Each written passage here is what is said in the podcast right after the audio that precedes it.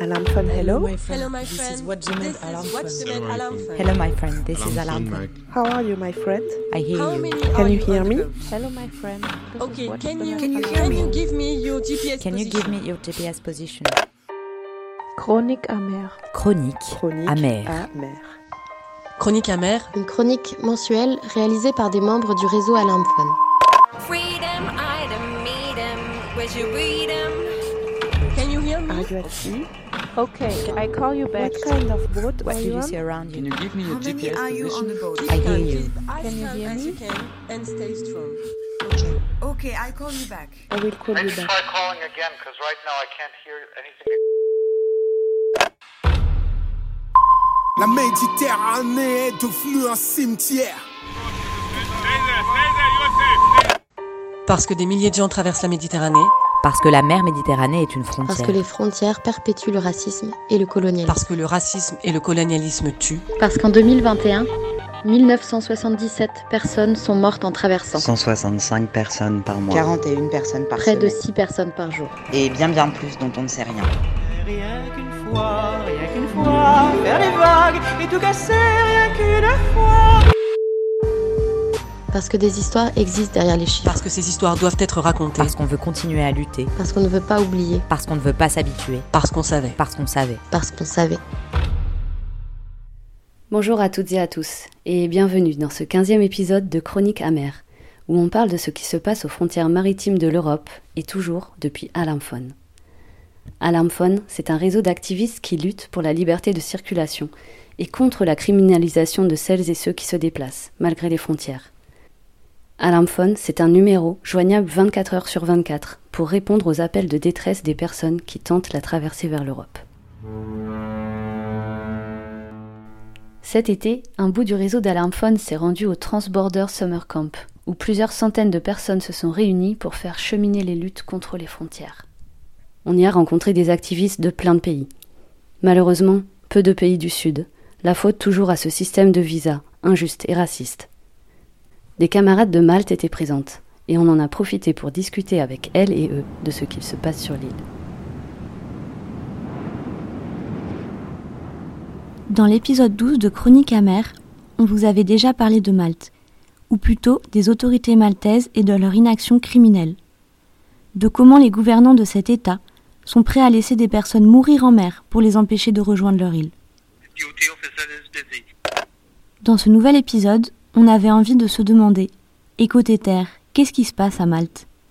Que sont devenus les milliers de personnes débarquées ces dernières années sur cette île de 30 km de long? À quoi ressemble la vie des personnes exilées dans cet État européen, bien connu pour être un paradis fiscal alimenté par la corruption et le clientélisme?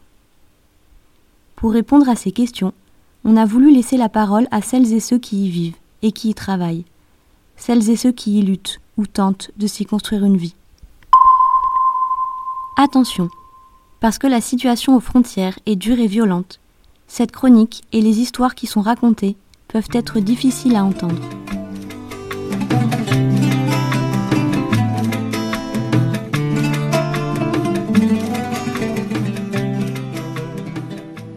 Début 2020, le gouvernement maltais est contraint à démissionner suite à un scandale politique.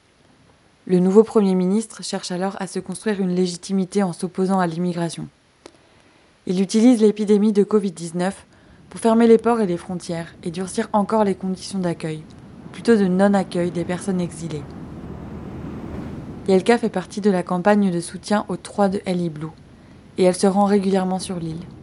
there was a little moment where Malta was more welcoming on a political but also on a on a human level and it um, Il y a eu un petit moment où Malte était plus accueillante sur le plan politique et humain. Mais cela a évolué vers une opposition et une restriction très dure à l'encontre non seulement des personnes originaires du Sud, mais aussi à l'égard des autres personnes racisées. The political right-wing community has grown and used the narration of L'extrême droite s'est développée et a largement répandu à Malte ce mythe de la migration comme menace. Et ça ressemble presque à un jeu, en miroir de l'Italie. Les choses se durcissent comme dans une sorte de ping-pong. Par exemple, s'il y a un nouveau ministère fasciste en Italie, alors Malte décide de fermer ses ports.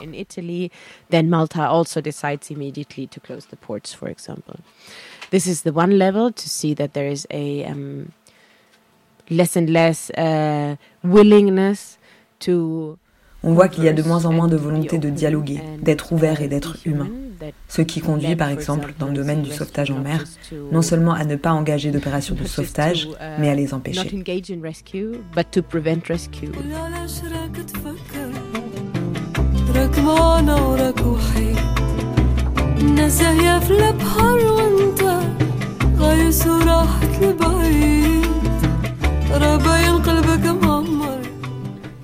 À leur arrivée à Malte, les personnes exilées sont placées dans des centres de détention.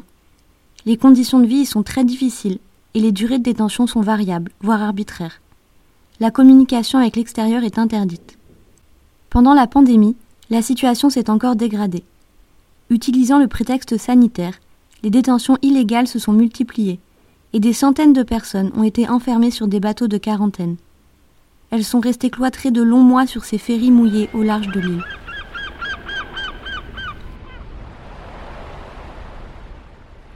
Comme on vous le racontait dans l'épisode précédent, les entrées à Malte ont beaucoup diminué depuis deux ans. Mais les conditions de détention ne se sont pas franchement améliorées pour les personnes qui arrivent. Après son sauvetage par le cargo Pacific Victor, on retrouve Chamsedine qui nous raconte comment ça s'est passé pour lui. On a passé une nuit le bateau, on nous a apporté directement à Malte. Directement, on nous a apporté à la détention, on nous a, il y a certains qui ont les petits sacs, et moi aussi j'ai mon sac. On nous a fouillé et déshabillé toute nuit. Donc, euh, on nous a déshabillé, chacun de nous, chacun, chacun. On nous a vérifié, fouillé, refouillé, prendre notre téléphone. Là, on nous a apporté directement. Nous, on dit la prison, mais je ne sais pas si c'est ce qu'elle dit. On nous a mis presque deux mois. On n'a pas le droit de sortir. On est presque sur la prison, enfermé. C'est ben, chaque week-end qu'on sortait pour jouer le ballon, pour rester un peu au soleil. Parfois. Parfois on ne sort pas, on est juste enfermé. On n'a pas le droit à notre téléphone et il y a quand même la télévision. À l'issue de cette détention, les personnes sont placées dans des centres ouverts, selon les termes de l'administration maltaise. Mais pour Lucas Puy-Grenier, chercheur au Centre de recherche international de sciences politiques, ils n'ont d'ouvert que le nom. Donc dans ces centres ouverts, on peut entrer et sortir euh, librement, euh, en effet, euh, mais ce sont, à part cette, différence près importante, des lieux qui ressemblent très fortement au, centre de rétention administrative. donc ils sont, ils sont reclus, ils sont situés au milieu de nulle part, ils sont très surveillés, cernés de murs, etc. Et donc, il représente, euh, plutôt qu'une alternative franche à la, détention, il représente plutôt un, para, un para-enfermement.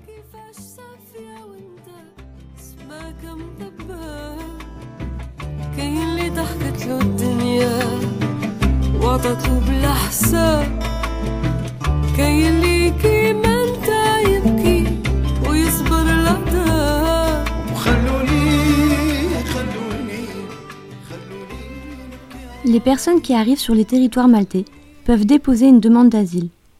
Mais la procédure est très longue, voire interminable, et les demandeurs ont peu de chances d'obtenir une réponse positive. Aptom est membre du bureau de Spark 15, une association fondée par des jeunes exilés à Malte. Érythréen, il vit sur l'île depuis plus de dix ans, mais sa situation ne lui permet pas d'accéder aux droits fondamentaux, encore moins d'espérer accéder à la nationalité, et donc de vraiment s'installer dans le pays. Il dénonce un système injuste et opaque.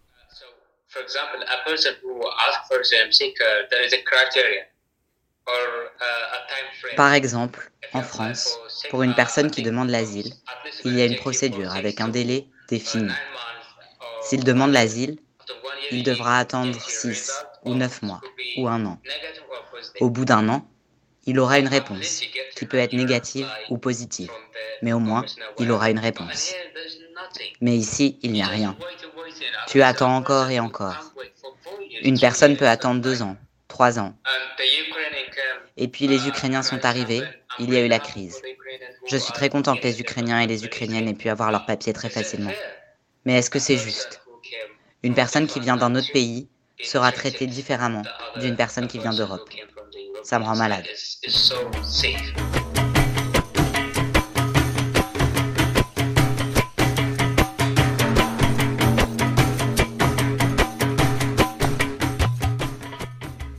Alors que Malte se barricade et ferme ses portes, le besoin de main-d'œuvre est toujours plus important sur l'île. Depuis une dizaine d'années, l'économie de l'île se développe de façon importante, ce qui accroît la demande de travailleurs et de travailleuses ouvriers et ouvrières dans divers domaines, comme la construction ou les services de nettoyage. En théorie, la législation maltaise permet à une personne demandeuse d'asile de travailler dès le dépôt de sa demande. Une personne en situation irrégulière serait même autorisée à travailler légalement, Seulement, dans les faits, les choses ne se passent pas comme ça. Les personnes en situation irrégulière sont contraintes à travailler de manière non déclarée, ce qui est une aubaine pour les employeurs et surtout pour l'État. En bafouant ouvertement les droits des demandeurs et des demandeuses d'asile, l'État maltais profite d'une main-d'œuvre exploitée, sous-payée et travaillant dans des conditions souvent pénibles et dangereuses. Dali est un activiste tunisien réfugié à Malte. Il fait partie de l'ONG Integra, et travaille au sein de MGRM, qui lutte pour les droits des personnes LGBTQI+ sur l'île. Les gens aussi, ils ont peur d'avoir un risque de euh, mettre quelqu'un qui est euh, sans papier dans le travail. Ils sont en train de le faire dans euh, le domaine de construction, mais c'est quelque chose qu'elle va pas te donner des papiers. Donc c'est quelque chose qui est même la personne euh, avec qui euh, tu travailles, il fait aucune signature. Si le salaire minimal, euh, le salaire minimum à Malte, c'est 760 euros, la personne va prendre 2 euros par heure pour 12 ou 14 heures dans le domaine de construction. Et donc, euh, il y a récemment, c'est euh, au début de l'année, il y a euh, quelqu'un qui, qui, était en train de travailler dans un site de construction et il a tombé. Et donc, le patron, il le prend dans sa voiture et le jette dans le, le, le street, dans la route, et il part la personne, il y a une vidéo, il y a de support de l'ambulance et la personne, elle, elle crie Je veux pas être arrêtée. Depuis son arrivée à Malte, Shamsuddin travaille tous les jours. Comme tu es migrant et tu travailles aussi sans les ordres ou je ne sais pas, sans les papiers de travail, donc on te paye à moitié. Si on paye les autres à partir de 10, 12 euros, toi on te paye 4, 5 euros. Donc, euh, et en plus, quand on te paye ça, ce n'est pas tout ton temps qu'on te paye. On coupe à la fin du mois. Parce que tu peux travailler par exemple 21 jours ou 20 jours dans un mois et tu travailles 8 heures du temps par jour. Après on coupe 7, 6, donc parfois. Et tu ne peux pas parler parce que tu, tu n'es pas normal, tu ne travailles pas normal. Tu n'as aucun moyen de défense. Parce que toi-même, tu sais que déjà tu travailles dans une autre compagnie qui t'engage dans une autre compagnie. Donc tu, pas, tu ne sais pas comment te défendre. Alors la, situation des, personnes exilées euh, sur l'île est très clairement euh, particulièrement difficile, euh, avec un niveau de racisme qui, est très fort et, plus largement un, consensus, je dirais presque total parmi la population, parmi les différentes mouvance politique, euh, consensus autour de l'idée que les personnes en euh, exilées représenteraient une, présence indésirable, un fardeau euh, qui serait insoutenable pour, pour le petit pays. Donc voilà, donc en bref, je pense qu'on peut dire assez facilement qu'il y a une, véritable violence d'État euh, Malte, hein, qui est exercée contre, contre les personnes en exil. Le racisme que les Noirs reçoivent ici, c'est Dieu seul qui le sait et je ne sais pas pourquoi elle fait ça dans tout, le travail, même quand tu montes le bus, c'est-à-dire la manière qu'il te regarde, tu te demandes, tu as fait quoi? Donc il rive les regards sur toi. Et quand tu pars, par exemple, il y a certains travaux que moi-même j'avais eu le moment que je suis venu nouvellement ici. On m'a apporté là-bas. La femme a dit que non, un noir ne peut pas travailler ici. Il a dit à mon directeur, parce que c'est on travaille pour une société, il dit qu'il faut je change. Il n'y a pas, par exemple, les, les autres personnes, les, les Indiens ou les Asiatiques, il ne veut pas le noir. Et on est rentré avec lui, il m'a apporté dans le supermarché que je travaille. Et quand tu pars en banque pour prendre l'argent, si un Maltese qui est venu, même tu es venu premier, tu es là, donc tu es venu avant lui, mais on lui reçoit avant qu'on te reçoive. Et il y a certains restaurants, quand tu pars, tu es resté, tu as commandé ta nourriture, s'il n'y a, pas, il n'y a plus la place, et s'il y a les Maltese qui sont venus, on te demande s'il te plaît, il faut qu'ils te restent de l'autre côté. Ça, ça m'a déjà arrivé.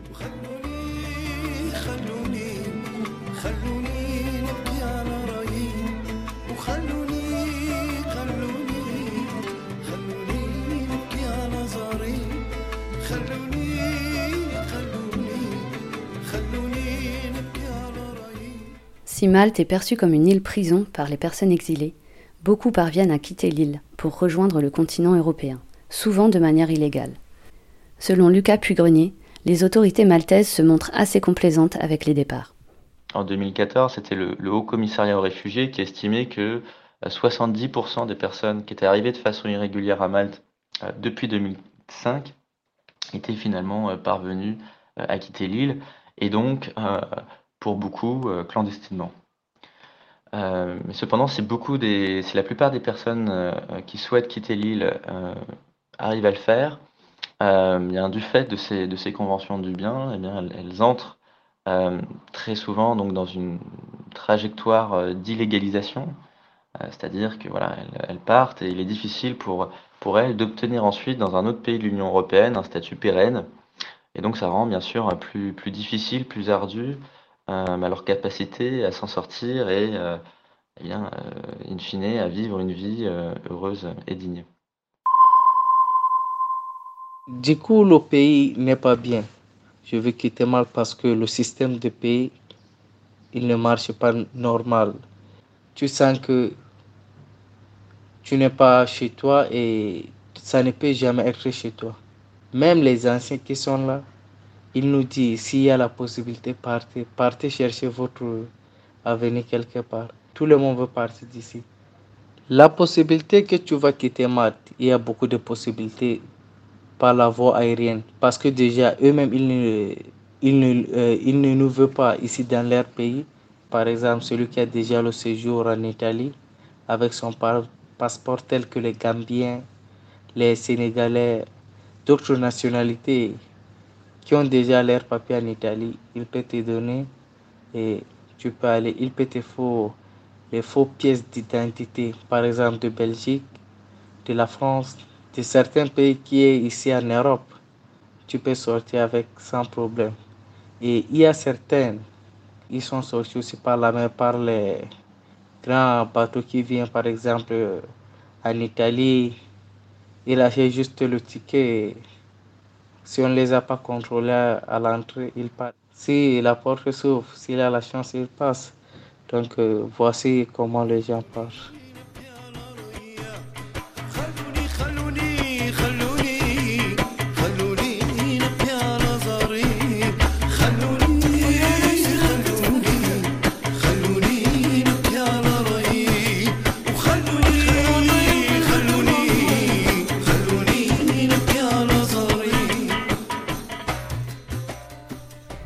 Nombreuses personnes choisissent malgré tout de rester à Malte et d'y construire leur vie.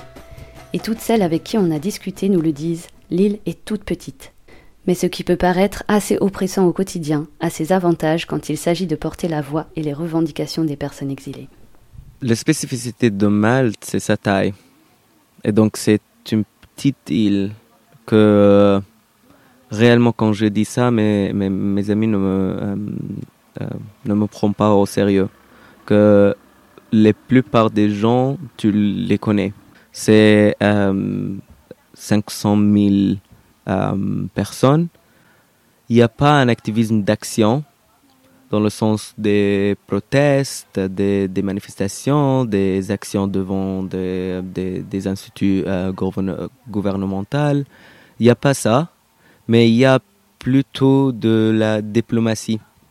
Et donc, euh, je poste quelque chose euh, sur les réseaux sociaux et le ministre va commenter. Et donc, on va faire cette euh, conversation. Et donc, il m'a invité à, son bureau. Et donc, la conversation va être là-bas. S'il y a du presse involved, ça, ça, ça prend plus de pouvoir. à Malte, 100 personnes peuvent faire de, de changements. Et donc, c'est de la pression. C'est pour ça que c'est très délicat de travailler euh, à Malte. Et il semblerait bien qu'à Malte, une volonté grandissante de se rassembler et lutter ensemble nourrit l'espoir que les choses continuent de s'améliorer. Since I'm working on the Free El Hiblo 3 campaign, um, and I spend a lot of time in Malta, and we, we work with depuis que je travaille sur l'affaire Ellie Blue et que je passe beaucoup de temps à Malte, on travaille à différents degrés avec la plupart des associations sur place. Et c'est de plus en plus évident que beaucoup de personnes ont la volonté de combattre le système.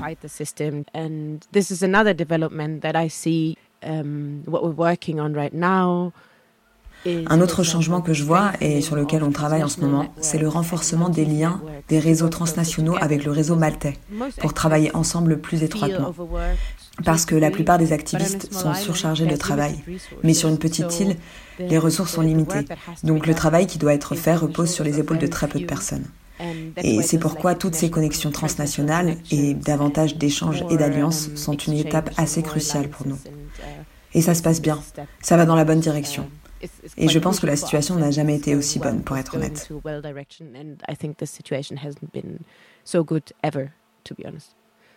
6th of February when we were holding the first ever commemoration in Malta. Le 6 février, nous avons organisé la toute première commémoration à Malte. Et la mobilisation pour cet événement s'est faite très simplement. On a simplement eu l'idée d'en organiser une à Malte et de faire en sorte que les activistes de Malte soient au courant de cette action. Et il y a eu tout de suite une réponse très forte de la part de presque toutes les associations qui existent là-bas.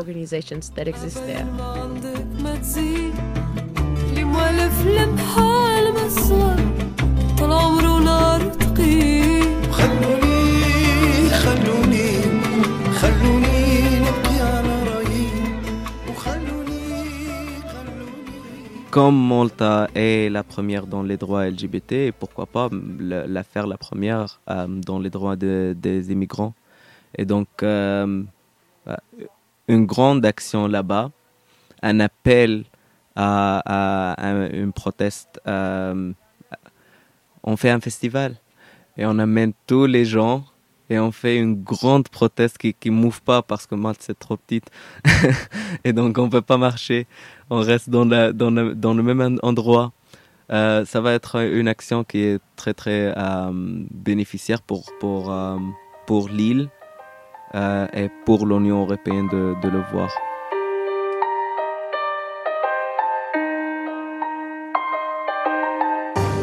Voilà, Chronique amère, c'est fini pour aujourd'hui. On voulait terminer cet épisode avec des pensées de solidarité. Des pensées de solidarité pour Amara, Kader et Abdallah, appelés aussi les trois El Accusés de piraterie alors qu'ils fuyaient la Libye, ça fait trois ans qu'ils attendent leur procès. Nous demandons l'abandon des poursuites et que justice et liberté leur soient rendues. Si vous voulez en savoir plus sur leur histoire, vous pouvez écouter ou réécouter l'épisode numéro 5 de Chronique amère. Des pensées de solidarité pour toutes celles qui, en tentant la traversée de cette Méditerranée centrale, ont été interceptées par les soi-disant gardes-côtes libyens et reconduites dans ce pays infernal. En 2022, plus de 10 000 personnes ont déjà été ramenées de force en Libye, avec le soutien actif de l'État maltais et de l'Union européenne. Des pensées de solidarité à toutes celles et ceux qui parviennent à quitter les territoires qui les maltraitent, malgré tous les obstacles des pensées de solidarité aux camarades du monde entier qui luttent pour que le droit d'exister, de se déplacer ou de s'installer soit respecté. Un immense merci à Shamsuddin, Dali, Haptom, Yelka, Steven et Lucas qui ont accepté de nous répondre et de nous raconter, et sans qui cet épisode n'aurait jamais existé. Merci à toutes celles qui ont rendu cette chronique possible. Merci à celles et ceux qui nous ont fait des retours, qui l'ont diffusée et qui y ont participé. Vous pouvez réécouter cette chronique sur le site de Jet FM, Canal Sud et sur celui d'Alarmphone. Vous pouvez la télécharger, la partager et la diffuser à l'infini. Pour en savoir plus sur Alarmphone et les frontières maritimes de l'Europe, vous pouvez aussi consulter le site Watch the Med Alarmphone. Rendez-vous le mois prochain pour une nouvelle émission. Et d'ici là, main sur le cœur et point levé.